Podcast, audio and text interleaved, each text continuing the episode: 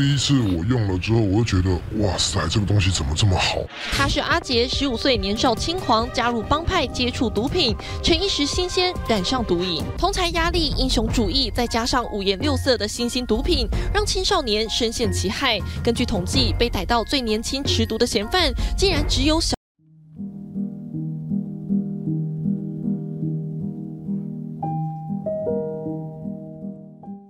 青少年的同才团体可能有几个主要的类型，比如说在青少年的初期，他们是三五好友在一起，有比较多的时间互动。譬如说，有时候称自己为三剑客、四大金钗，当中也没有特别的领导者，互动的非常的紧密。经常除了在学校之外，课余时间也常常是用各种方式在联系当中的这样的团体，我们。称之为青少年的小团体。那这样的小团体，刚才说过，大约是三到五个人左右，可能以同性别的朋友居多。也就是三位都是女性，或者是四位都是男孩子。那么这时候呢，他们所形成的团体有一种非常明显的共同的特质、共同的想法、共同的行动，这就是青少年最典型的小团体的特质。青少年还有另外一种团体，叫做大一点的团体 （club），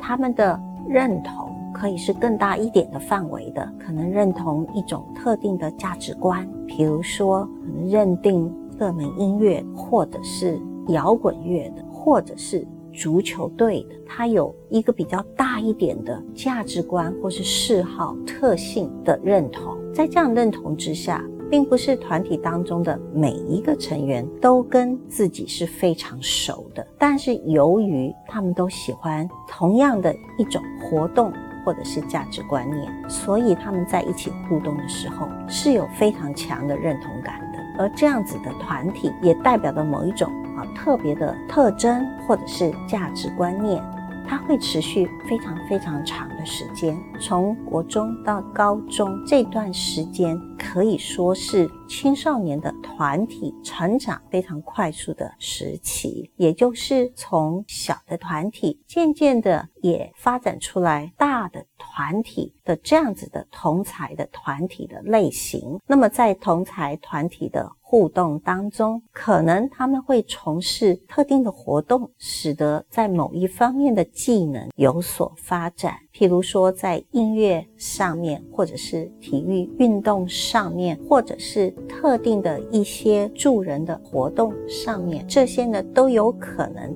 对青少年产生很大的影响。当然，在学习上面。也可能透过大团体和小团体来帮助个别的青少年在学业上头有所成长，这些呢都是青少年的同才团体对青少年的发展非常重要的贡献。那我们也晓得。有一些的青少年在团体当中可能有比较多的领导的才华，所以在大团体当中常常会发现青少年的结构产生不同的阶层，有些人是领导者，有些人是辅助者，有些人是参与者，在不同的角色跟地位，可能对团体都有不同的贡献，所以青少年可能。在参加大团体的时候，会发现他自己有一个角色、任务跟功能，这些对青少年的发展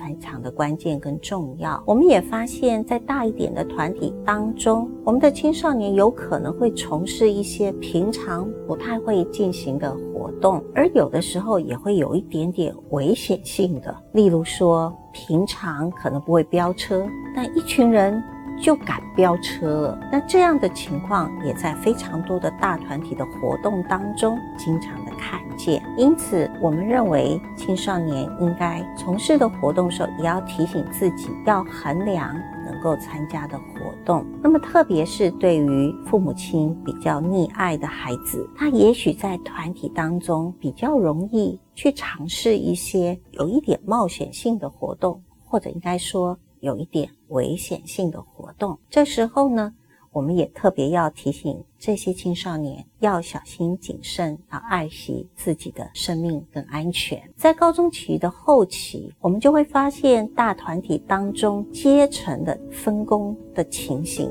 变得比较没有那么明显，而大家渐渐的更趋于平等。所以在大团体当中，他的阶层以及他的平等，在这样的一个发展过程当中，都代表着青少年随着年纪的成长，对于彼此的尊重更加的成熟，跟更加的重视。这些呢，都是团体，尤其是同才团体，对青少年的成长非常重要的影响。大团体当中有一种认同的感觉。而这种分工跟阶层性的一种角色的分派，能够减少大团体当中的许多的冲突。这些呢，也使得团体得以维续，并且发挥更大的影响力。那我们晓得，大部分的青少年，如果是在团体当中是领导者的话，通常能力比较强，或者是身体